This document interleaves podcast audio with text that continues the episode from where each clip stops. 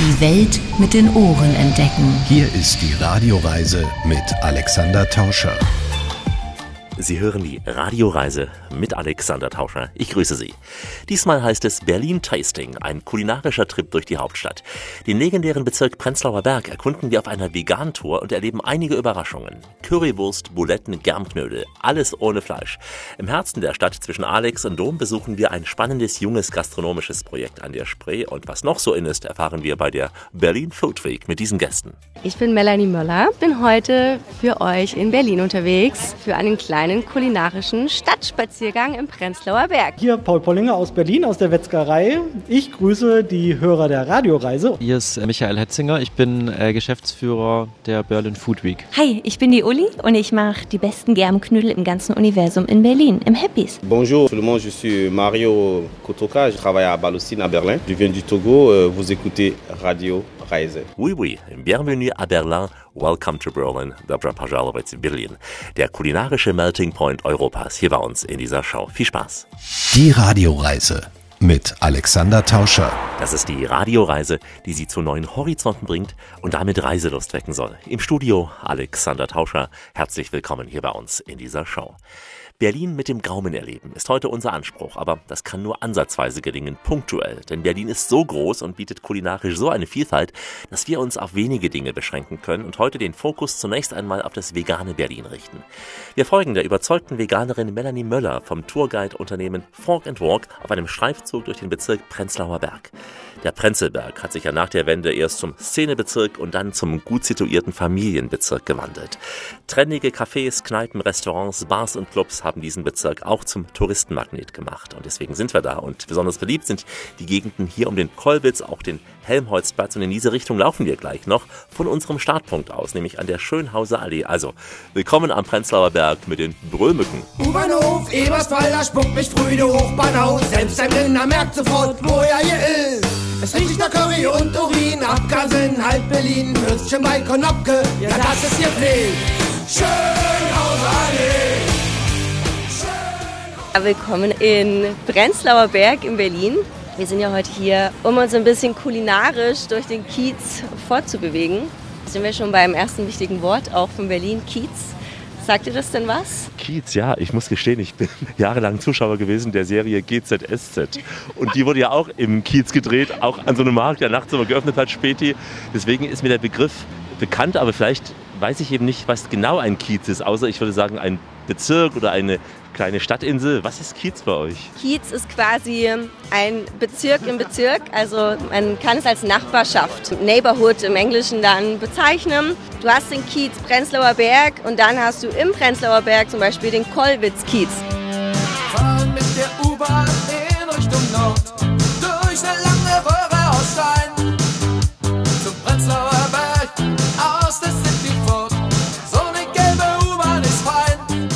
fein. Das typische Bild, die U-Bahn. Ich bin gerade vom Senefelder Platz gekommen, davor vom Alex. Und hier fährt sie ja dann aus der Untergrundszene raus. Also hier fährt sie nur noch überirdisch an der ähm, Schönhauser. Genau, das ist Tatsache oft in Bezirken so, wo auch das Geld nicht da war, sie unterirdisch weiterfahren zu lassen. In Kreuzberg ist das auch so. Die U1 fährt auch oberirdisch, genau.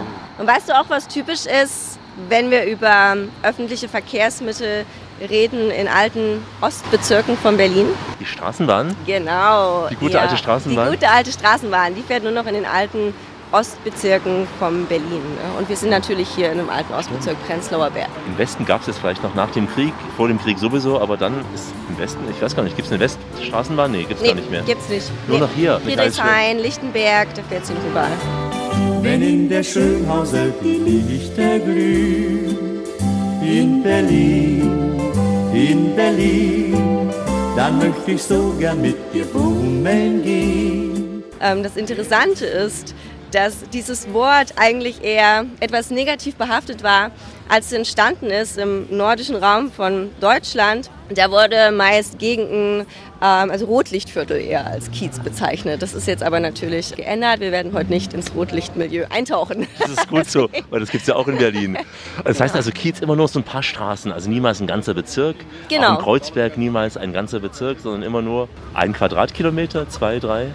Ja, das ist unterschiedlich. Manchmal gehören drei, vier Straßen dazu, manchmal einfach ein paar mehr Straßen. Ne? Aber genau, du hast es ganz gut eingegrenzt, glaube ich. Ja. Und die Tour, Melanie, beginnen wir jetzt ja an der U-Bahn-Station Schönhauser Allee, an der ich schon seit Jahrzehnten nicht mehr gewesen bin, seit der Wende nicht. Und äh, sehr bekannt, es gibt so viele Lieder hier. Sind wir hier schon mittendrin im Prenzlberg? Genau, wir sind mittendrin im Prenzlberg. Also hier ist natürlich noch Einkaufscenter, das Getummel. Du wirst sehen, nachher gehen wir wirklich in eine Nachbarschaft rein, wo es gemütlicher ist. Der Kiez hat sich sehr, sehr verändert. Ich war selber nach der Wende noch nicht in Berlin. Ich bin auch erst 1989 geboren und habe natürlich das Berlin erst seitdem erlebt. Und das ist, glaube ich, der Bezirk, wo die Gentrifizierung angefangen hat. Eine Wohnung hier zu finden, ist wie in der Lotterie zu gewinnen, auf jeden Fall. Extrem teuer. Und der Bezirk ist besonders bekannt für junge Familien. Wir werden heute sehr viele Kinder sehen. genau, und dafür ist der Bezirk bekannt. Und es hat sich sehr gewandelt, denn damals in Ende der 80er, da war das der Bezirk der Hausbesetzungsszene. Ne, Berlin war groß in Hausbesetzung und hier waren insgesamt 1200 Häuser besetzt. Früher waren es ja auch keine schönen Wohnungen hier, also es war sehr runtergekommenes Areal. Genau. Teilweise Etagen-WC noch. Das waren die typischen Mietskasernen, die in den 20er im Zuge der Industrialisierung entstanden sind. Meist fünfstöckige Häuser mit mehreren Hinterhöfen. Das war sehr bekannt für Berlin. Äh, Tatsache war 1920 Berlin die größte Mietskasernenstadt der Welt. Das war im Zuge der Industrialisierung. Du musst dir vorstellen, dass die Stadt von 200.000 auf 2 Millionen explodiert ist in dieser Zeit. In dieser Zeit wurden die Mietskasernen gebaut und teilweise haben zwei Familien, drei Familien in einer Wohnung geschlafen im Schichtwechsel. Also so wie sie auch gearbeitet haben, so haben sie auch in den Häusern, in den Wohnungen geschlafen. Und deswegen war natürlich die Lebensumstände, alles andere als gut hier. Das hat sich jetzt natürlich gewandelt. Die damaligen Mietskasernen sind auch heute noch da, renoviert und jetzt die besten Wohnungen, die sich die meisten Menschen, Berliner und Berlinerinnen wünschen. Ne? Altbau, hohe Decken, Stuck an den Wänden. Ist nicht überall so laut wie direkt hier an der Schönhauser Allee sicher? Nein, es ist nicht. Natürlich nicht. Nein, nein, wir werden nachher gemütlichere Gefilde eintauchen, sage ich mal. Sehnsucht nach der Schönhauser Sehnsucht nach der Menge. Sehnsucht nach der Schönhauser Allee hatte Barbara Thalheim. Unterwegs heute im legendären Bezirk Prenzlauer Berg sind wir, dem größten zusammenhängenden Gründerzeit-Altbaugebiet in Deutschland. Berlin ist nicht nur dufte, sondern auch schmackhaft. Heute die kulinarische Tour durch Spree-Athen in der Radioreise mit Alexander Tauscher. Auf den Tellern Berlins dreht es sich mehr und mehr um Gemüse. Damit kommen Veganer an der Spree mehr und mehr auf den Geschmack. Und clever wie die Berliner eben sind, verbinden sie dies mit den Klassikern der Stadt, wie eben der Currywurst. Die klassische Currywurst, die gibt es zum Beispiel bei Curry 36 in Kreuzberg, im legendären Konopke-Imbiss. Wer es anspruchsvoller mag, der wird sicher bei Kreuz und Kümmel fündig. Bei uns gibt's die Currywurst vegan, und zwar auf dem Prenzlauer Berg. Und davor gehen wir mit Melanie Möller vegane Lebensmittel kaufen. Also ohne Fleisch und tierische Produkte Produkte heute das vegane Berlin. Prenzlauer Berg, Prenzlauer Berg. Ich laufe durch den Prenzlauer Berg, Prenzlauer Berg, Prenzlauer Berg. Schau mal da oben, Bio-Feuerwerk, Prenzlauer Berg, Prenzlauer Berg. Schöner Bezirk, schöner Bezirk sind wir bei unserer ersten Station angekommen, Veganz, unter den Veganer und Veganerinnen äh, in Berlin der Supermarkt. Ich war selber ganz lange Veganerin, also strikt Veganerin, jetzt nicht mehr ganz so strikt. Du bist ja aus Thüringen, ja. gebürtig und da ist natürlich Fleisch dominierend, zumindest die klassische Rostbratwurst. Da konnte sicher das Vegane nicht so leben wie hier in Berlin. Ja? Genau, es war ganz hervorragend für meine Familie. ich habe mit äh, zehn schon entschieden, kein Fleisch mehr zu essen. Und als ich nach Berlin gezogen bin, direkt nach der Schule, da war das für mich in Berlin einfach ein Paradies. Ne? Wir sind in Berlin, haben wir die größte vegane, vegetarische Metropole der Welt mittlerweile. Es gibt überall Möglichkeiten, vegane, vegetarische Gerichte zu bekommen. Aber findet man auch in jedem Bezirk einen kleinen veganen Laden in Berlin? Du findest auf jeden Fall verschiedene Produkte in jedem Supermarkt mittlerweile. Also ich sehe da auch Unterschied zu anderen Städten in Deutschland. Also hier ist das Angebot größer. Wird es auch mehr nachgefragt in diesen urbaneren Bezirken wie eben Prenzlauer Berg, Wedding, äh, Neukölln als vielleicht Richtung Marzahn, Hellersdorf? Auf jeden Fall. Also einfach vom Milieu her. Genau, also ich, besonders hier in diesem Bezirk, junge Familien. Es wird immer mehr ja, auf Nachhaltigkeit einfach geachtet. Der Prenzlauer Berg,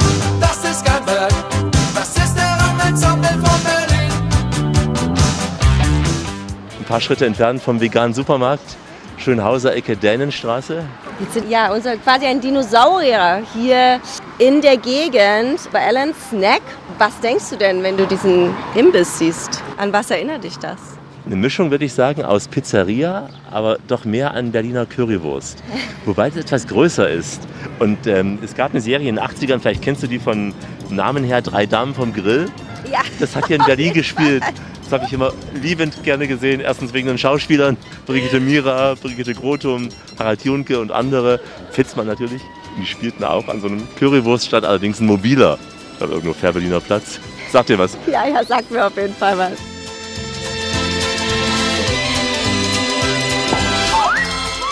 Weißt du denn, seit wann es die Currywurst gibt? Nee. Seit 1949. Die gute Hertha Heuer, heißt sie, hat die Currywurst erfunden an einem windigen Herbsttag. Da hat sie Ketchup und Gewürze in einer Pfanne angebraten, was äh, nicht wirklich lecker klingt, aber quasi damit eine Revolution gestartet. Ja, warum sie diese Gewürze hatte, die Hertha, die hat damals im britischen Sektor in Charlottenburg gelebt, ist damals aus Königsberg, Stadt fast komplett zerstört vom Krieg, nach Berlin gezogen. Sie war eine Frau vom Progress, sie wollte ihr eigenes Leben in die Hand nehmen, nicht frustrieren, ist nach Berlin gekommen, hat einen eigenen Kiosk geöffnet, was natürlich für eine Frau zu dieser Zeit ein großes Ding war, ne, wie du dir vorstellen kannst.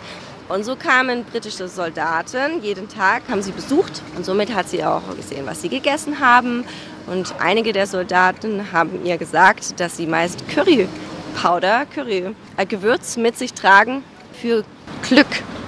Ich glaube ja nicht, dass das stimmt. Ich glaube, das haben sie nur so gut verpackt, weil das Nachkriegsessen in Berlin nicht unbedingt lecker war ne, und sie sich da einfach ein bisschen Gewürz mit draufgestreut haben. Und da gab es einen Soldat, kleine romantische Story dahinter, ähm, der die Hertha öfter besucht hat als alle anderen. Und er hat ihr mal von einer Reise Curry Powder und Ketchup mitgebracht und meinte, das ist das, was ich mag. Damit hat sie ein bisschen rumexperimentiert und dann ist eine Soße entstanden, die hat sie Chill Up genannt. Ja, das war diese heute Currysoße. Und damals war das ein Gericht. Und du musst dir vorstellen, dass 10.000 Leute jede Woche Currywurst bei ihr an der Currywurstbude gekauft haben. Das ist im Westen entstanden. Also Westberlin damals, kurz nach Genau. dem Kriegsende. Ist dann aber übertragen worden auf Ostberlin. Ist übertragen worden, aber etwas anders. Und zwar, das werden wir gleich hier probieren. Zwar ist es die sogenannte Catwurst. Hast du davon schon mal gehört? Vom Namen ja. Catwurst, genau, das ist so ein DDR-Begriff, so ein fast ausgestorbener. Du musst dir vorstellen, äh, Hotdog war beliebt, aber natürlich hat man keine amerikanischen Produkte angeboten. Und noch dazu waren die Menschen der Meinung, dass es ja dumm ist, wenn man die Soße einfach über diese Hotdog macht und dann alles runterläuft. Sie haben sich etwas anderes überlegt, einfach ein Loch in ein Brötchen reingemacht, die Wurst da reingesteckt und dann die Soße in das Loch mit rein gespritzt quasi und dann war die Catwurst, also quasi eine ummantelte Wurst im Brötchen. Und hier gibt es sogar Wurst aus Kichererbsen. Ja. Und da würde ich vorschlagen, die probieren wir jetzt einfach mal. Brot gehüllt mit der Soße hat man das Fleisch gar nicht vermisst in dieser Currywurst am Prenzlauer Berg. Übrigens auch in der schon erwähnten Kult-Currybude Curry 36 in Kreuzberg. Da ist die Veggie-Wurst auch bereits im Sortiment. Und die wird nicht nur von veganen Hippies angenommen. Wir legen gleich noch eins drauf. Die vegane Bulette beim veganen Fleischer. Alles drin in Berlin.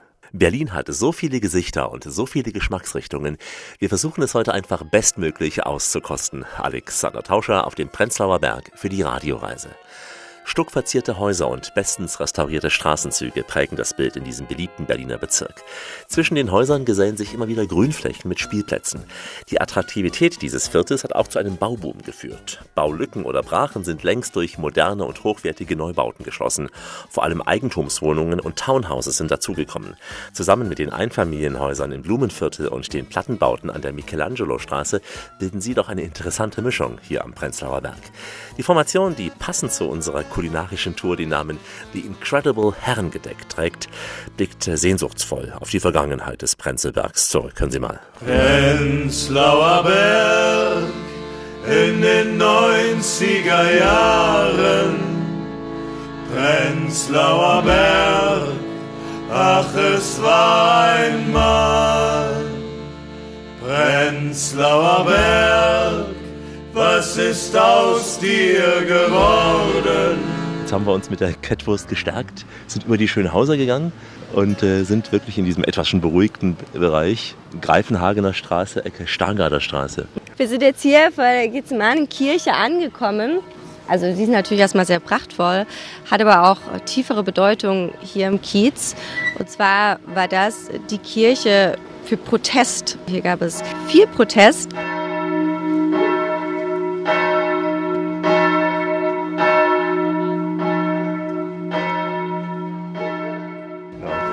Die Glockenschlagen der Gethsemane-Kirche sagt mir auch noch was aus DDR-Zeiten. Friedensbewegung hat sich hier getroffen. Ich kenne es so aus dem Wendeherbst 89. Genau. Und zwar 89 war das die erste Kirche oder die Kirche, die sich als erstes gegen das System der DDR aufgebäumt hat quasi, in den stillen Protest gegangen ist. Hier hat man sich getroffen und dann auch eine offizielle Nachricht rausging, dass etwas gegen das System getan werden muss, dass etwas für die Menschen verändert werden muss, für die Bürger und Bürgerinnen von damals Ostberlin. Also es gab schon zu DDR-Zeiten scheinbar so eine Community auch im kleinen Rahmen war möglich. Und das war ja für die Kirche nicht unbedingt üblich, aber hier war es eine sehr offene Gemeinde. Und damit sind wir wirklich schon im Prenzlauer Berg in dem vornehmeren Teil, kann man sagen. Die Häuser haben auch schon ein anderes Antlitz hier. Es ist ruhiger. Hier ist es sehr schön. Die typischen alten Häuser, damals leerstehend, damals heruntergekommen. Ja, erst in den 90ern haben Investoren zu ihren Gunsten gemerkt, hey, wir können was machen. Wir können Geld verdienen. Ja, und jetzt das ist eher wie im Lotto gewinnen, eine Wohnung zu bekommen. Berlin, Prenzlauer Berg, Viertel vor sieben. Ich komme grad nach Haus von meinem Job. Irgendwie bin ich doch noch hängen geblieben. Manchmal muss es eben raus. Berlin ist top. So, wir sind jetzt bei Friedel. Friedel ist eine ganz tolle Kaffeerösterei. Die Kaffeeszene in Berlin wächst. Ne? Man auch, egal wann man unterwegs ist, man sieht kaffeetrinkende Menschen in Berlin. Manchmal fragt man sich, wo die Zeit herkommt. in Parks und in Cafés. Das ist eine ganz besondere Kaffeerösterei. Es gibt sieben, acht verschiedene Bohnen von der ganzen Welt. Und das ist ein Ort der sogenannten Third Wave Kaffeeszene. Hast du davon schon mal etwas gehört? Gar nicht. Als Nicht-Kaffeetrinker Third Wave hat es einen nachhaltigen Hintergrund, was die ja. Anbauung betrifft? Genau. Also quasi kannst du die erste Welle kannst du sehen, typisch Espresso trinken, aus Italien kommend, ist das. Die zweite Welle umschwappend in Kaffee mit Geschmack. Wir machen Sirup in den Kaffee. Wir haben schlechten Kaffee, aber machen ihn zu einem Genuss quasi. Und jetzt wandelt sich das Ganze. Ne? Die größte Third Wave Kaffeestadt ist Tatsache Melbourne. London auch und Berlin wächst, wächst, wächst. Wir haben mittlerweile auch über 50 Kaffeeshops hier in der Stadt mit verschiedenen Bohnen, hausgeröstet, wunderbar. Und da wird sich gefragt, wo kommt die Bohne her? Wie wird sie produziert? Wie werden die ProduzentInnen bezahlt? Ist es fair? Wie ist der Geschmack? Wie ist die Röstung? Und so weiter und so fort. Man sitzt hier nicht wie in einem Wiener Café ganz vornehm, sind auf Stühlen, sondern auf Holzbänken ganz schlicht. genau, das ist aber auch wirklich so ein Berliner Ding. Casual. Unser Motto ist ja auch in Berlin arm, aber sexy. Ne? Das sind auch ganz viele Orte. das ist nicht arm und sexy, aber es ist schlicht und sexy, sag ich mal. Man kann hier mit der Sporthose sitzen, wie der Genau. Mann. Ja? Du kannst egal wie sitzen, überall in Berlin. Ja? ja. Du kannst auch mit Jogginghose in die Oper gehen. Ich glaube, niemand würde etwas sagen. Ihr seid so frei, ja? Ja, Ist ja auch gut, ne? Wir sagen immer Bavarian Liberalitas, aber äh, Berlin ist dann doch noch mehr, ja? auf jeden Fall. Ob ich nach Bayern komm, ob ich nach Frankfurt geh, mir sehen sie alle heute schief so von der Seite an. Was kann ich denn dafür, dass ich Berliner bin? Ja, nicht kannst du dafür. Berliner Schnauze, Berliner Typen heute hier bei uns und einige kulinarische Überraschungen gleich dicht dabei. Berlin Tasting ist heute unser Motto hier in der Radioreise mit Alexander Tauscher, der Foodwalk über den Prenzlauer Berg. Zu DDR-Zeiten lebten hier weitgehend Studenten, Künstler oder auch Menschen mit kleinerer Geldbörse. Inzwischen hat sich doch ein zahlungskräftiges Klientel angesiedelt, denn nach dem Studium hier sesshaft gewordene Familien bilden einen guten Teil der Bewohner am Prenzlauer Berg. Man sieht jedenfalls viele gut gekleidete Eltern Kinderwagen schiebend durch die Straßen spazieren. Melanie Möller ist weiter an unserer Seite und das ist ihre Bitte. Kommt nach Berlin, seid uns im Westen doch mal gnädig. Und fahrt nicht immer nach Venedig. Auch unsere Stadt ist ein Magnet.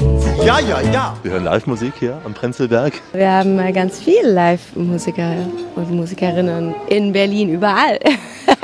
Und in der Qualität hier mit Posaune und all dem. Schön. Ja, toll, ne? Samstag, Nachmittag, was gibt es Schöneres, als durch den Kiez zu schlendern, mit einer kleinen veganen Wurst vielleicht in der Hand und ein bisschen Musik zu hören. Wir sind jetzt bei der Wetzgerei. Toller Name. Ja, natürlich vegan und Metz Metzgerei kommen wir auf Wetzgerei. Tolles Wortspiel. Seit 2017 geöffnet und sie haben sich zur Aufgabe gemacht, hochwertige, tolle vegane Produkte selber herzustellen, hausgemacht, ohne Zusatz von chemischen Stoffen, ohne Industrie, industrieller Herstellung, Verarbeitung, also wirklich gut, lecker, authentisch. Und wenn ich hier die Karte lese von draußen, steht hier Mittagstische wie bei Mutti, zwei Fürstchen mit V geschrieben, zwei Fürstchen mit Fleischsalat mit V geschrieben. Genau, ähm, das ist natürlich das Wortspiel bezogen auf vegan. Vegan mit V, also Würstchen mit V, Fleischsalat mit V, weil veganer Fleischsalat. Ja, sie beziehen sich ein bisschen darauf, Hausmannskost vegan anzubieten. Finde ich eine ganz tolle Sache, finde ich einfach super witzig. Ich hab so großen Appetit auf Würstchen mit Salat. Ja, Würstchen mit Salat. Paul Pollinger, du bist der Chef von dieser Fetzgerei, ja? Mit meiner Frau zusammen, Sarah Pollinger. Wir haben das 2017 gegründet und haben jetzt fünfjähriges Jubiläum. 2017 gegründet. Seid ihr beide natürlich Veganer gewesen damals? Genau, wir haben uns damals vegan ernährt und hatten dann die Idee, dass, wenn man gerade so im Supermarkt geguckt hat nach veganen Fleischalternativen, sind ja auch ja, in der Regel hochverarbeitet gewesen, irgendwie in Plastik eingepackt und man weiß nicht so richtig, wo es herkommt und was da so drin ist. Und haben dann gedacht, das kriegen wir doch besser hin und haben dann die Wetzgerei gegründet, eben mit der Idee, wirklich vegane Fleischalternativen zu machen, handwerklich hergestellt, sehr transparent. Seid ihr sicher am Anfang ein wenig belächelt worden mit der Idee, eine Fetzgerei zu öffnen? Ja, also sowohl von dem Aspekt, dass ne, immer mehr Metzger also müssen ja schließen, weil es sich nicht mehr lohnt, und natürlich auch so dieses vegan war jetzt noch nicht ganz so verbreitet, wie es jetzt ist. Bist du Handwerker? Also hast du eine Metzgerausbildung? Nee, also sowohl meine Frau als auch ich, wir sind beide Quereinsteiger. Wir hatten nur die Idee, hatten aber das Glück, dass tatsächlich der Metzger meiner Kindheit uns am Anfang geholfen hat, die ersten Würste zu machen. Das war total super. Also wir haben ihn einfach gefragt, weil wir dachten, na, wer weiß, wie man eine Wurst macht. Aber es kommt bei euch sehr darauf an, dass es optisch eben auch aussieht wie ein Fleischprodukt. Ja, also das mit dem optischen, das ist quasi ein Nebeneffekt. Das war gar nicht so sehr darauf angelegt. Aber es ist einfach so, wenn man handwerklich sowas wie eine Wurst oder einen Aufschnitt herstellen will, kommt man am Ende, wenn man die Metzgereigeräte nimmt, kommt man am Ende auf sowas, was halt dann aussieht wie ein Aufschnitt oder eine Wurst. Also es hat einen ganz praktischen Grund. Also es war nicht die Grundidee, wir wollen etwas imitieren oder etwas nachmachen, sondern einfach durch das Handwerk bedingt sehen die Sachen so aus. Und dass die Produkte sich ähneln, liegt einfach daran, weil wir wirklich gesagt haben, wir wollen sozusagen dieses deutsche Hausmannskost, das wir eben aus unserer Kindheit noch so kennen, dem auch so ein bisschen Tribut zollen. Sind eure Gäste alles Veganer oder auch ganz normale Fleischessende, die sich das einfach mal, mal nicht entgehen lassen wollen, das Erlebnis? Wir haben auch ganz viele Nicht-Veganer und das ist auch total schön, weil die Idee von Anfang an war, eben nicht so ein veganen Laden zu werden, sondern wirklich ein Laden für den Kiez hier auch. Also das, was man eben auch mit einer Metzgerei eigentlich verbindet. Also Familien sollen hierher kommen, äh, ihren Einkauf machen und wirklich was für jeder Mann und jeder Frau. Und das Schöne ist, dass wir viele Kunden haben, die einfach unseren Kartoffelsalat kaufen, nicht weil er vegan ist, sondern weil es einfach der beste Kartoffelsalat in Berlin ist. Also. Sehr schön. Kommen zu euch auch zum Beispiel Menschen muslimischen Hintergrunds, die kein Schweinefleisch essen, die jetzt bei euch sicher sein können, ist es wirklich kein Schweinefleisch drin? Nicht bewusst, also haben sich sozusagen noch nicht geoutet. Okay.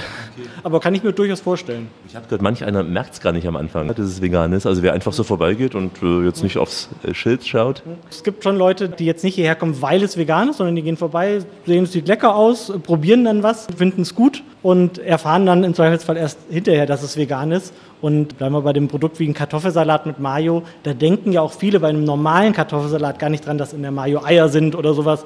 Das kommt dann auch erst im zweiten Schritt so, ach so, stimmt, Mayo ist ja eigentlich gar nicht vegan. Und so spinnt sich das dann weiter. Viele sagen ja, dass sie sich doch gesünder fühlen im Laufe der Jahre, Jahrzehnte, wenn sie vegan essen, weil sie doch vielleicht andere Blutwerte haben seitdem auch. Also ich, ich würde es nicht aus äh, vegan machen, zumindest nicht allein schieben. Ich glaube, mir geht es ähnlich wie vielen Leuten, die anfangen, sich vegetarisch oder vegan zu ernähren. Man kommt über die Ernährung dann auch auf sowas wie Gesundheit, denkt dann drüber nach, vielleicht auch ein bisschen mehr Sport zu machen, als man das früher gemacht hat. Und ich glaube deswegen, also so monokausal würde ich das nicht sagen, aber insgesamt ist, glaube ich, oft mit so einem veganen oder auch vegetarischen Lebenswandel verbunden, dass man sich einfach ein bisschen mehr mit Lebensmitteln und dem Körper und so auseinandersetzt. Alles hat ein Ende, nur die Wurst hat zwei. Mein Schatz, es ist. Nur die tierische Wurst hat ein Ende für Paule. Paule heißt er. Nicht der Bademeister, sondern der Fetzger von Beruf. Bei uns kommt noch die Uli mit ihren veganen Knödeln. Dazu gibt's dann noch vegane Donuts und dann noch eine feine Mischung aus dem Orient. Das alles heute im dicken B. Wie immer an dieser Stelle auf Weiterhören. Die Welt mit den Ohren entdecken. Hier ist die Radioreise mit Alexander Tauscher. Richtet auf eure Lauscher, denn hier spricht der Tauscher, der Alexander, grüßt sie alle miteinander und wünscht auf diese Weise eine schöne Radioreise. Heute haben wir immer wieder was zu schnabulieren. Die kleine Fresstour durch das dicke B. Berlin Tasting, der Geschmack der Hauptstadt. Dank der Fork and Walk Tour mit Melanie habe ich kleine gastronomische Perlen entdeckt, die ich alleinlaufend sicher übersehen hätte. So auch ein kleiner Eingang am Helmholtz-Kiez. Ein paar Tische vor einem Imbiss, äußerlich kaum unterscheidbar von anderen Imbissläden. Doch in diesem Eingang ist nicht nur der Name anders als gewohnt. Also, auf zur nächsten kulinarischen Etappe, denn wir fühlen uns wohl in Berlin. Ich fühl mich genügend, ich steh auf Berlin. Ich fühl mich gut. Ich steh auf Berlin. Ich fühl mich gut. Ich steh auf. Wir sind jetzt in der Dunkerstraße bei Happys angekommen. Einer meiner absoluten Lieblingsläden hier im Kiez. Kleine süße Happys, die dich gleich happy auch machen. die Inhaberin ist die Uli. Eine ganz tolle Frau. Und sie hat 2013 das Happys hier eröffnet. Sie kommt selbst aus Dresden, ist nach Berlin gekommen. Zwischendurch war sie auf langen Reisen unterwegs durch Asien und hatte eine Faszination schon ganz lange für Baus und Germknödel. Das lag daran, dass sie mit ihrer Familie schon ganz früh in Österreich immer Skifahren war und ihr Lieblingsessen Germknödel war. Und irgendwann fragte sie sich, wieso gibt es eigentlich nirgendwo gute Germknödel zu kaufen? Und es ist wirklich so, außer aus der Tiefkühltruhe ist es schwierig, hier in nördlicheren Gefilden Germknödel zu bekommen. genau. Das heißt, sie hat ihren Job an den Nagel gehangen, Marketing, ist dann auf Reisen gegangen und in ihrem Kopf waren die ganze Zeit die Germknödel, die Baus, ihre Ideen, ihre Kreationen und als sie wieder zurückkam, hat sie das Ganze umgesetzt. Hat das dann erstmal zu Hause probiert mit Freunden, quasi so ein kleines Pop-up-Restaurant eröffnet und hat dann hier den Laden für Happys gefunden. Und das Tolle daran ist, das ist das erste gecrowdfundete Restaurant in Berlin gewesen. Crowdfunding heißt also, da hatten sich mehrere Menschen beteiligt finanziell? Genau. Ein Aufruf? Genau, ein Aufruf gestartet und es hat funktioniert. Und das Süßeste ist, wenn wir gleich reingehen an der Wand, siehst du ganz viele illustrierte verschiedene Happys. Das heißt, jeder Mensch, der etwas zu Happys beigetragen hat, hat einen eigenen Happy bekommen und durfte den jetzt an die Wand anbringen. Und auch Happy ist ein äh, Wortspiel, Happy mit Ä geschrieben. Genau, Happys. Das ist einfach, ja, die kleinen Knödel heißen Happys. Und es gibt verschiedene Happys, äh, das auch ganz toll ist. Es gibt die Bärbel, es gibt die Helene, es gibt den Matthias. Das sind Namen von Freunden und Familie von Uli. Die Bärbel zum Beispiel ist die Oma. die Oma Bärbel aus Die Sachsen. Oma Bärbel, genau. Kommt der Sachse nach Berlin, dort können sie ihn nicht leiden. Da wollen sie eine drüber ziehen, da wollen sie mit ihm streiten. Und tut man noch verscheißern, sein Liedchen singt der Eiserne war. In Dresden geboren und dann um die Welt gereist und du warst ja gerne in Österreich gewesen. Früher als Kind war ich da im Skiurlaub, genau, und habe Germknödel gegessen und mich verliebt. Was hat dir so geschmeckt an den Germknödeln? Ich meine, die haben ja auch Kaiserschmarrn und andere Dinge in Österreich. Ja, deftig im Sinne von mächtig. ich habe die einfach geliebt, weil sie süß waren. Ich war ein Kind. Welches Kind mag nicht Süße? Als Kind noch nicht Vegetarier und noch nicht Veganer gewesen, nehme ich an. Doch, tatsächlich. War ich schon vegetarisch. Ich habe als Kind schon kein Fleisch gegessen. Und dann hast du gedacht, sowas muss es auch mal in Berlin geben. Ich dachte mir, warum gibt es keine Germknödelläden? Warum macht das niemand frisch und mit Hand? Dann dachte ich mir, dann muss ich das machen. Aber nur süß wäre ja langweilig. Deswegen dachte ich mir, warum macht man da nicht auch herzhafte Sachen rein und Soßen drüber und Salat dazu und macht daraus ein herzhaftes Gericht. Aus was ist der Original Germknödel in Österreich? Das ist ein Hefeteig. Also Germ ist eigentlich nur das österreichische Wort für Hefe. Und da ist äh, Povidel drin, also Pflaumus und braune Butter oder Vanillesoße und Mohnzucker obendrauf. Was musstet ihr ersetzen, um es dann vegan zu machen hier? Also wir haben vegetarische und vegane Version vom Germknödel und die braune Butter wird ersetzt durch äh, Hafermilchschaum. Und der Teig ist bei uns immer vegan. Wer kommt alles zu euch? Sind das reine Veganer? Oder auch Menschen, die zufällig vorbeikommen, wie wir es auch in anderen Restaurants erlebt haben, die gar nicht wissen, dass es ein veganes Restaurant ist. Es ist ja nicht, aber ein Imbiss ist. Zu uns kommen alle. Fleischesser, Veganer, Vegetarier, Touristen, Nachbarn, Kinder. Ihr habt ja verschiedene Germknödel. Einmal die Bärbel. Richtig, zum Beispiel. Das ist meine Oma. Ich hoffe, genau. hat es auch geschmeckt. Hat die es schon gekostet? Ja, natürlich. Aber der Lieblingshappy von meiner Oma Bärbel ist Matthias. Die sagt immer, ich vernasche einen Matthias. der ist so scharf. Die ist aber eine ganz flotte, die Bärbel in Sachsen. Ja, ja. die ist lustig, meine Oma. Ja. Dann habt ihr andere noch so riesig, Krische, Julia. Genau, die sind alle benannt nach Menschen, die es tatsächlich gibt und die das Rezept hatten für diesen Knödel. Hat sich auch mal ein Österreicher hier rein verirrt, der dann gesagt hat, oh, Germknödel ganz anders? Selbstverständlich. Tausende von Österreichern mittlerweile. Und die lieben unsere Happys und ganz viele sagen, dass es der beste Germknödel im ganzen Universum ist. Also manche werfen mal ein, dass die Oma früher genauso gute gemacht hat. Aber sonst kriegen wir durchweg ganz tolle Komplimente. Die Österreicher wundern, dass es auf der Piste gar nicht solche Germknödel gibt. Tatsächlich. Aber es gibt auch Kinder, die äh, aus dem Skiurlaub zurückkommen und hierher kommen und sagen, wir haben Happys gegessen in Österreich, die waren nicht so gut. ja. Don't worry. Be happy. Don't worry, be happy. Happy mit IE und L davor. Einfach clever, die Uli. Unterwegs heute im Bezirk Prenzlauer Berg. Unser großes Berlin-Tasting. Hier ist Rias. Radio ist außerordentlich spannend, wenn wir on air sind. Alexander Tauscher hier mit der Radioreise unter dem Titel Berlin Tasting. Die kulinarische Vielfalt Berlins zeigt sich auch bei den Dönerbuden, denn sie unterscheiden sich durchaus mit unterschiedlichen Brotsorten und auch verschiedenen Soßen. Und natürlich kann auch der Döner inzwischen vegan. Die Idee, gebratenes Gemüse statt nur Gartensalat und Hähnchen ins Brot zu geben, war seinerzeit sicher eine kleine Dönerrevolution in Berlin. Heute findet man diesen Gemüsekebab an vielen Orten, ob nun am Mehringdamm in Kreuzberg oder hier am Prenzlauer Berg, wohin uns gleich Melanie Möller begleiten wird. Also jetzt vom Döner über den Kolwitzplatz zum Donut und dann gedanklich vom Prenzlauer Berg zum Kreuzberg.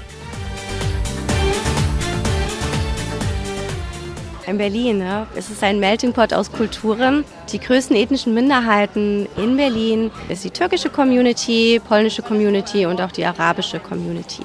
Türkische Community haben wir die größte außerhalb der Türkei in Berlin zu leben, besonders in Kreuzberg und Neukölln. Jetzt sind wir vor einem arabischen Spezialitätenrestaurant, Salsabil. Schon äußerlich von der Farbe her so einen winzigen Hauch von Tausend und einer Nacht. Sich gleich ja, einfach schönes Ambiente, eine schöne Farben werden genutzt. Von libanesischer Küche, aber auch mehr in die orientalische Richtung. Verschiedene Einflüsse aus verschiedenen Ländern kommen hier auf den Teller. Besonders großen Einfluss in der arabischen Küche hat Granatapfel, typisch in der Küche. Falafel ist typisch. Da wir ja heute eine vegane Tour machen, äh, werden wir auch was Veganes probieren. Es gibt auch Fleischgerichte. Und es ist für dich als Veganer auch okay, in einem gemischten Restaurant zu essen, ja? Auf jeden Fall, ja. In der Schönhauser, der Allee. Wir sind jetzt am Kollwitzplatz angekommen, nach der Bildhauerin und Grafikerin Käthe Kollwitz benannt. Und heute ist hier Wochenmarkt, einer, finde ich, der schönsten Märkte in Berlin. Zweimal in der Woche findet er statt, einmal Donnerstag, da ist es komplett Ökomarkt, also nur regionale Bioprodukte werden angeboten. Samstags ist das Sortiment ein bisschen breiter. Kolwitzplatz war ich in den 90ern mal gewesen zum Brunchen. Erinnere mich noch an viele, viele Cafés, wo man Sonntagvormittag sitzt. Ist es noch so? Das ist auch immer noch so, ja, wenn man sich umschaut. Das ist auch sehr schicke Gegend auf jeden Fall. Sehr teure Wohngegend. Berlin, Berlin, Berlin. Du bist so wunderbar, Berlin. Unsere Food and Fork Tour, unser äh, Berlin Tasting Rundgang durch den Prenzlauer Berg endet jetzt mit äh, süßen, schönen Donuts, auch vegan, Melanie. Das ist quasi so der hippe Shit, sag ich jetzt mal. Seit 2015 in Berlin gibt es Brahmi-Balls. Brahmi-Balls sind Donuts. Die Besonderheit, sie sind komplett vegan, von der Füllung bis zum Teig. Ist auch ein Crowdfunding-Projekt gewesen. Du bietest die Touren ja auch in Kreuzberg an. Was wäre der große Unterschied deiner Ansicht nach zwischen einer kulinarischen Tour hier im Prenzlauer Berg und einer in Kreuzberg? Wenn man Prenzlauer Berg und Kreuzberg vergleicht, Kreuzberg ist alternativer. Ja, für viele Menschen ist besonders Kreuzberg 36 der alternativere Teil, das Berlin überhaupt. Die Clubszene ist ja natürlich groß, dafür ist Kreuzberg bekannt. Das ist der Kreuzberger Walzer. Der haut dir den Schmalz aus den Ohren, der lässt dich erzittern abends um acht. Und morgens beginnt er von vorn. Ich gehe sehr gerne in verschiedene asiatische Restaurants. Goldies kann ich sehr empfehlen. Es sind Pommes. Jetzt würde man erstmal denken, oh Pommes. es ist quasi äh, der Kajo und der Vladislav, das sind die Inhaber und Sie haben sich überlegt, wie können wir was Simples total gut machen. Sie haben sich zur Aufgabe gemacht, einfach die besten Kartoffeln aus Belgien und Niederlanden der Grenze zu kaufen, die dann doppelt zu frittieren, entweder in Beef-Fat, es gibt aber auch vegane und vegetarische Varianten, was für mich natürlich auch ganz toll ist. Und sehr zu empfehlen in Kreuzberg ist auch die Markthalle 9, eine der elf damals zwischen 19. und 20. Jahrhundert erbauten Markthallen. Da gibt es ein kulinarisches breites Angebot und richtig toll. Es gibt jeden Donnerstag den Street Food Thursday. Wir hatten heute noch gar nicht über das Thema Berliner Biere gesprochen. Äh, gibt ja den Ausdruck hier bei euch in Berlin, ich muss eine Molle zwischen, wa? Also ein Bier trinken. Kann man das auch in Kreuzberg, äh, was ja besungen worden ist mit Kreuzberger Nächte sind lang. Immer an der Wand lang. Und dann fangen sie ganz langsam an, aber dann. Kreuzberger Nächte sind lang. Kreuzberger. Ah, ja, Bier trinken kann man in Berlin, glaube ich, generell überall ganz gut, ne? aufgrund äh, der Späti-Kultur, die wir haben. Man kann natürlich auch das Bier in der Bar kaufen, aber viel schöner ist es ja, in den Späti zu gehen, sich ein günstiges Bier, eine Molle zu holen für zwei Euro und dann auf der Straße mit den Freunden zu trinken. Wie hältst du es mit der Berliner Weiße, mit Schuss, Rot oder Grün? Ich war mal draußen in Pichelsee vor vielen Jahren, hatte eine Berliner Weiße bestellt. Da sagten Kollegen zu mir, Mensch Alex, das, was du trinkst, das sieht aus wie der Urin in der Charité. Das war die rote Weiße. Ja, das ist nicht so eine ordentliche Molle, ne? aber ich bestelle mir gerne mal eins mit Waldmeisterschuss, nicht? Eine Weiße mit nem Schuss, die trinkt der Spree Athen. Schön war's, mit Melanie Möller durch Berlin zu laufen, kulinarisch. Sie bietet weitere Touren an, zum Beispiel eine unter dem Motto East meets West. Also da gibt es für uns sicher noch viel kulinarisch zu entdecken zwischen Spree und Havel. Viele Grüße von der Spree, die Radioreise mit Alexander Tauscher, heute unter dem Motto Berlin Tasting. Ob national, ob international, die Berliner Kochszene hat sich in der Welt des Genusses einen Spitzenplatz erkämpft. Von Avantgarde bis Berliner Küche, von Gemüse bis gereiftem Fleisch, von Sterneköchen bis Quereinsteiger. Berlin macht mit seinen kulinarischen Gegensätzen einfach immer mehr Appetit. In der Stadt gibt es Dutzende Sterne-Restaurants und damit ist Berlin auch in dieser Kategorie Spitze in Deutschland. Was neu in Berlin ist, aber vor allem welche Trends sich generell in der Gastroszene abzeichnen, das zeigt die Berlin Food Week einmal im Jahr. Jeweils im Oktober präsentieren sich dann in der ganzen Stadt Köche und Gastronomen. Dazu gibt es viele Workshops und auch Aktionen in vielen Restaurants. Mehr dazu jetzt gleich im Radioreisegespräch mit dem Chef der Berlin Food Week, mit Michael Hetzinger, der kulinarische Treffpunkt Berlin. Berlin,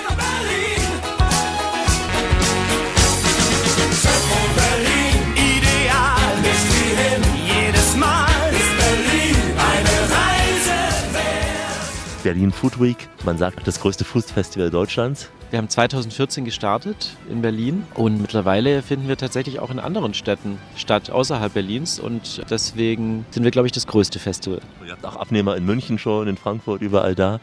Genau. Nun fragt man sich, Berlin ist ja ohnehin so eine Food-Stadt, sogar die Food-Hauptstadt Deutschlands, unbestritten. Was will eine Berlin Food Week da noch in dieser Stadt des Essens und des Genusses? Also als wir gestartet haben, wir haben damals eben gemerkt, okay, da passiert so einiges. Das Thema Essen wird irgendwie wichtiger und die Leute fangen an, sich mehr darüber auszutauschen, wo sie essen gehen, als wo sie feiern gehen. Es war irgendwie so ein Stimmungswechsel in Berlin. Aber es hat halt die Bühne gefehlt und so ein bisschen dieses Gemeinsame, wo sich alle präsentieren. Und unser Ansatz ist eigentlich der, dass wir eine Plattform schaffen und eben zu dem Anlass noch stärker darüber geredet wird, was in Berlin alles passiert mäßig. Also so wie wenn eine Fashion Week stattfindet, dann schreibt die Tageszeitung in München darüber, was die neuen Fashion Trends sind. Und das ist so ein bisschen die Idee auch bei uns, dass wenn Food Week in Berlin ist, dann ist das Anlass darüber zu reden, was passiert gerade in Sachen Ernährung, was sind die Trends, wo geht's hin. Wer präsentiert sich da bei euch? Sind es die bekanntesten Köche, die bekanntesten Restaurants, äh, Foodmärkte? Also das ist uns auch ganz wichtig, dass wir eben nicht nur einen Aspekt der Food-Szene abbilden, sondern alle. Das heißt, wir haben Restaurants mit dabei. Stadtmenü nennt sich das. Quasi wir geben ein Motto vor und die Restaurants äh, interpretieren das Motto in einem individuellen Menü, das sie dann bei sich auf der Karte anbieten die ganze Woche lang. Also da geht es sozusagen um Gastronomie, um Köche. Dann haben wir das House of Food, das ist ein Marktplatz, da haben wir vor allen Dingen Food-Manufakturen und Startups mit dabei. Es gibt ein Branchentreffen, äh, die Berlin Food Night. Ähm, wir haben ein Kochschulprogramm, die Cooking School. Das heißt, wir haben einmal feste Locations, die eine Art Messe gleichen und dann haben wir wieder in Restaurants Aktionen. Genau, also es ist ein dezentrales Festival. Also wir haben über die ganze Stadt verteilt. Das Hauptquartier ist so ein bisschen das House of Food. Das ist jetzt schon seit vielen Jahren im Bikini Berlin am Zoo. Und genau, die Restaurants, die 50, die so im Schnitt jedes Jahr teilnehmen, sind in der ganzen Stadt verteilt. Das war zum Beispiel 2021 eine kulinarische Klimakampagne. Da ging es also darum, dass, dass wir klimafreundliche Menüs servieren. 2022 vom Rinde verweht geht es um alternative Proteine, Fleischersatzprodukte, unter anderem auch Fleisch aus dem 3D-Drucker. Aber wir hatten auch schon äh, Motti wie Krautwände, da ging es eher um das ganze Thema Fermentation und äh, Einmachen. Also ganz unterschiedlich, mal eher kulinarisch, mal so ein bisschen gesellschaftlich. Das kommt immer so ein bisschen drauf an. Und ihr habt ja auch Gastländer, wie zum Beispiel in 2022 gewesen. Österreich, für die Süddeutschen nicht so spannend, aber für den Berliner sicher schon.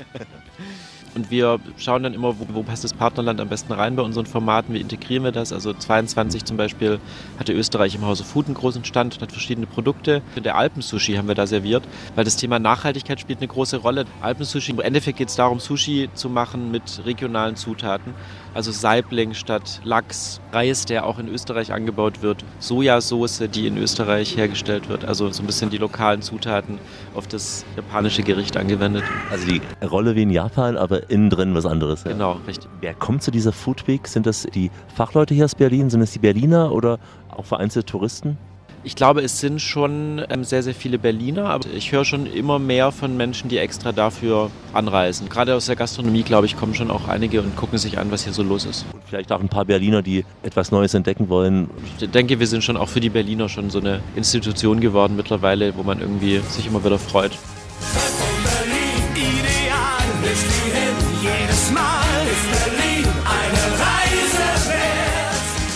Treffpunkt Berlin, ideal, nichts hin. Muss man uns ja nicht sagen, denn wir fühlen uns immer wohl im dicken B. Und erst recht am Alex.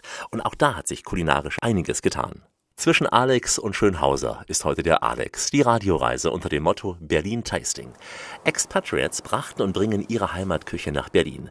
Es sind zum Beispiel Israelis, die mit einer frischen orientalischen Küche die Weltoffenheit erlebbar machen. Das alles vom Imbiss bis zum Sternerestaurant.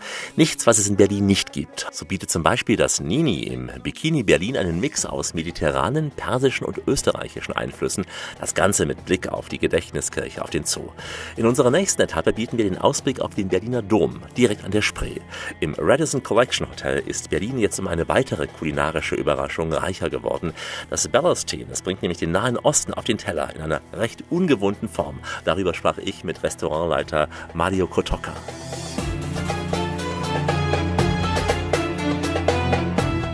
Balustein kommt aus dem Nahosten.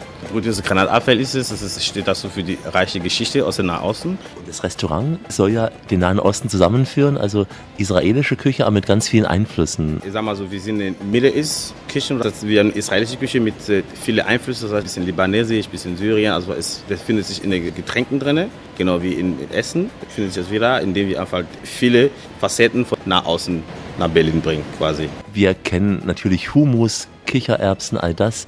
Was wäre typisch? Wir hatten zum Beispiel jetzt Kebab auf unserer Speisekarte. Kebab kennt man aus dem Nahosten, aus zum Beispiel der Türkei, aus Libanon, aus diese Länder, da gibt es auch Kebab zum Beispiel jetzt. Was man nur sagen kann, wir haben jetzt Baklava Croissant bei uns, das ist was, was ganz toll ist. Das ist unser hausgemachte Croissant.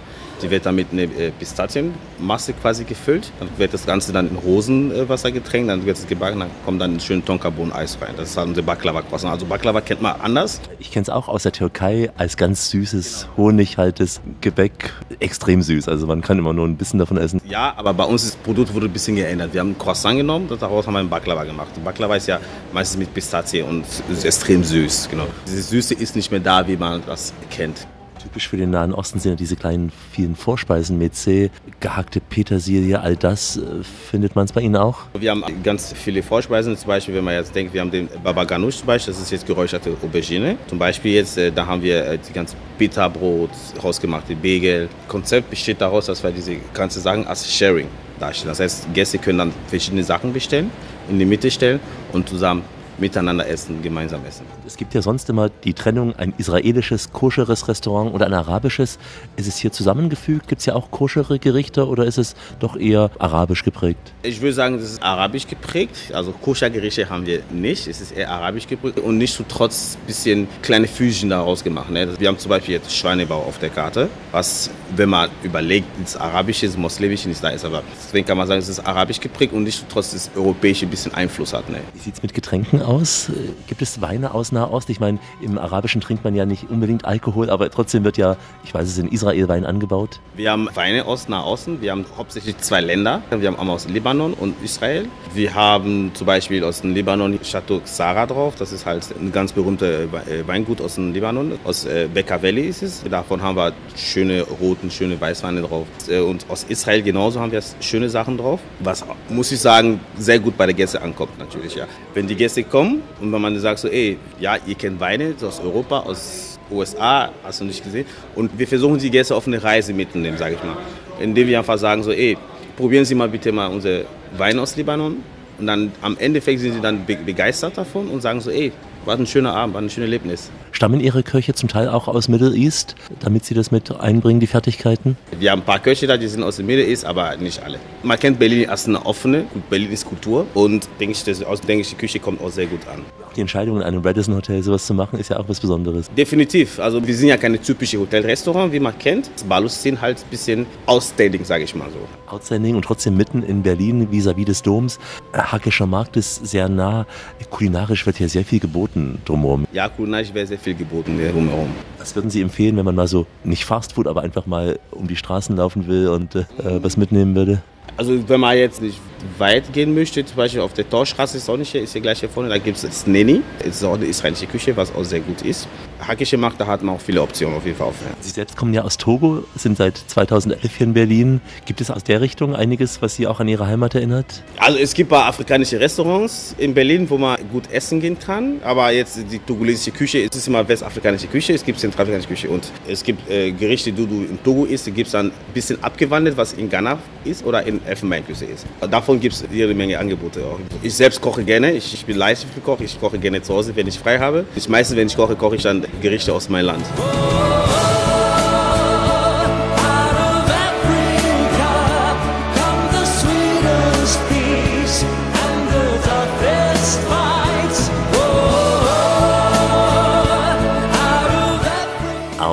Africa, auch jenseits von Afrika, gibt es in Berlin den Geschmack des schwarzen Kontinents. Die ganze Welt auf dem Teller, in der Pfanne, denn in Berlin, da wird selbst der Hund in der Pfanne verrückt. Die Radioreise mit Alexander Tauscher geht langsam in die Schlussetappe. Heute Berlin Tasting. Wir kosten die Hauptstadt voll aus. Berlin, was hast du dir verändert? Die Stadt, die ändert ja ihr Bild von Jahr zu Jahr. Wer länger nicht an der Spree war, der staunt plötzlich, was sich alles so tut. Gilt auch für die Gastroszene. Nichts, was es nicht gibt im dicken B. Darüber sprach ich mit Michael Hetzinger, dem Chef der Food Week Berlin, und wir stellen gemeinsam fest. Mensch, Berlin, was bist du groß geworden? Aus der Insel wurde wieder festes Land. Die Radioreise heißt ja Berlin Tasting, das kulinarische Berlin. Es wird so viel über Kulinarik in Berlin gesprochen. Man hat das Gefühl, erst seit dem Mauerfall, ich weiß nicht, seit wann du in Berlin lebst, ist das so eine Empfindung? Ich bin selbst seit 2003 in Berlin, also auch schon fast 20 Jahre, aber auf jeden Fall deutlich später als der Mauerfall. Also allein in der Zeit, seitdem ich hier bin, in den 20 Jahren, hat sich immens viel verändert. Also wenn ich wenn ich so zurückdenke, damals, da gab es vielleicht in Mitte, wo ich damals gelebt habe, gab es zwei, drei Restaurants, die irgendwie so ein bisschen Anspruch hatten und so ein bisschen was anderes abseits des üblichen, was man so kennt, serviert haben. Aber das war also kein Vergleich zu heute. Es ist wirklich ein Welten, die da dazwischen liegen. Also Berlin gehört mittlerweile ja zu den Städten, würde ich sagen, sogar in Europa, die eigentlich die spannendste Kulinarik-Szene haben. In Deutschland, glaube ich, steht das außer Frage, ohne da arrogant sein zu wollen, als in Berlin lebender. Wir haben die meisten Sterne-Restaurants. Wir haben, glaube ich, auch was das ganze Thema Imbiss angeht, in die Richtung auch die größte Auswahl. Berlin,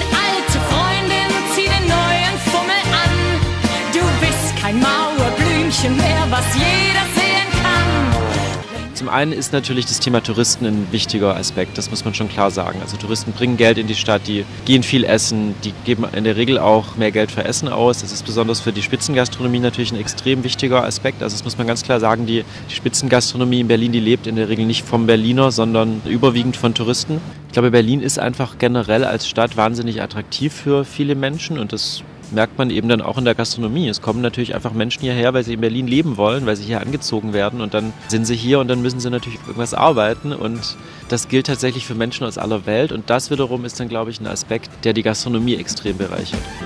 Du siehst geil aus, Berlin. Berlin hat natürlich tolle deutsche Küche, also gerade auch so was dieses Thema neue deutsche Küche angeht. Michael Schäfer vom Nobelhart und Schmutzig zum Beispiel. Ich glaube, das Besondere in den letzten Jahren ist tatsächlich, dass einfach wahnsinnig viele Einflüsse aus der ganzen Welt hier in Berlin passieren. Also alle möglichen Länderküchen und auch Leute, die dann ihre Länderküchen irgendwie vermixen mit dem, was sie hier finden. Jüngere Stadtteile in Anführungsstrichen wie Neukölln, Kreuzberg, so eine Bistrokultur, die sich da die letzten Jahre entwickelt hat. Das sind wahnsinnig viele Experts, die das vorangetrieben haben und einfach Einflüsse in die Stadt reinbringen, die, die das dann hier irgendwie zusammen mixen und, und ganz neu machen. Das ist, glaube ich, ein ganz, ganz wichtiger Aspekt. Wir haben ja auch viele junge Israelis, die jetzt in den 2000ern nach Berlin gekommen sind, die ja auch viel eröffnet haben und die tolle Nahostküche hierher gebracht haben. Ja, das war tatsächlich so in den letzten Jahren ein großes Trendthema. Tatsächlich sehr viel israelische Restaurants, viel Independent, also ist ein Thema tatsächlich. Und vor allem ist auch in Berlin das Tolle, dass alles so friedlich nebeneinander ist. Wir haben ja einerseits jüdische Restaurants, arabische, wir haben hoffentlich auch ukrainische und russische hier alles äh, unter einem Himmel. Ja? Ich sage ja immer, Essen verbindet. Was kann man Besseres machen, als zusammen zu essen und darüber sich irgendwie näher zu kommen? Das ist schon ein super Schlusswort. Vielleicht zum Schluss eine schwere Frage. Hast du noch einen kulinarischen Geheimtipp in Berlin? Ich meine, hier leben über drei Millionen Menschen. Die Stadt ist so groß wie ein anderes Bundesland und gibt sicher zehntausende Restaurants. Aber gibt es irgendwas, wo du sagst, das wäre für einen Touristen mal was?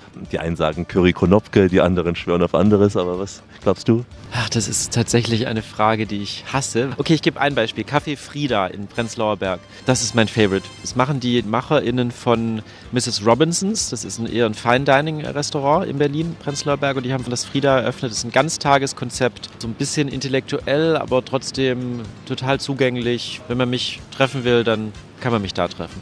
Und ansonsten bei der Berlin Food Week jedes Jahr und dann auch mit neuen Inspirationen fürs kulinarische Berlin. Genau, jedes Jahr im Herbst.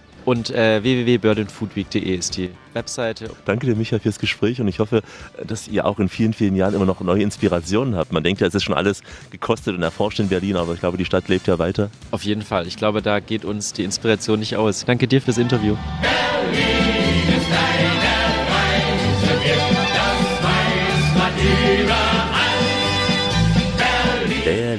ist eine Reise wert. Ja, hier in Berlin ist unsere Reise niemals zu Ende.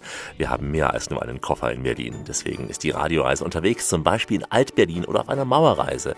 Wir sind auf den Spuren von Babylon Berlin oder entdecken das grüne Berlin. Außerdem haben wir Sendungen, in denen wir von Berlin nach Potsdam, von Berlin nach Amsterdam, von Rotterdam nach Berlin oder von Berlin nach Pirna reisen. Alles drin bei uns. www.radioreise.de Der akustische Urlaubskatalog mit unendlich vielen Bildern in unseren Blogs. www.radioreise.de und überall da, wo auch die Berliner gute Podcasts finden. In diesem Sinne sage ich Goodbye, au revoir, ciao, adios, potjens, hi, auf Wiederloge, do widzenia, ayowomba, wislat, das Vidania, gülü ma salama und shalom. Und aus Berlin sage ich Tschüssi, macht's gut, Nachbarn.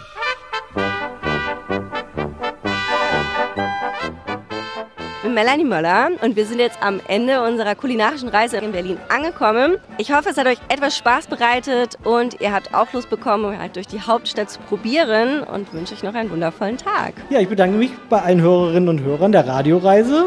Und wenn ihr Zeit habt, kommt vorbei in Berlin, die Wetzgerei in der Raumerstraße. Ich bin Paul Pollinger und macht's gut. Merci d'être ici. J'espère que On va se croiser un jour à Berlin. Vous allez venir nous visiter à Ballostil, situé à Alexanderplatz. Comme vous savez, Berlin, c'est une, une, très ville très culturelle. Et puis, euh, je m'appelle Mario, à bientôt à Berlin. Et puis, j'espère un jour on se verra. In Berlin gibt es alles von Streetfood bis Sterneküche. Michael Hetzinger, tschüss und wir sehen uns in Berlin. Also die Uli, die sagt Tschüss von allen Happys und hofft, dass ihr bald zu uns kommt und ganz doll happy werdet. Tschüss!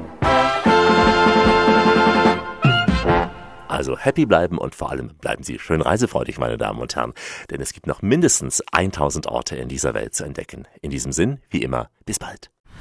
Das war die Radioreise mit Alexander Tauscher. Alle Podcasts und Blogs auf radioreise.de.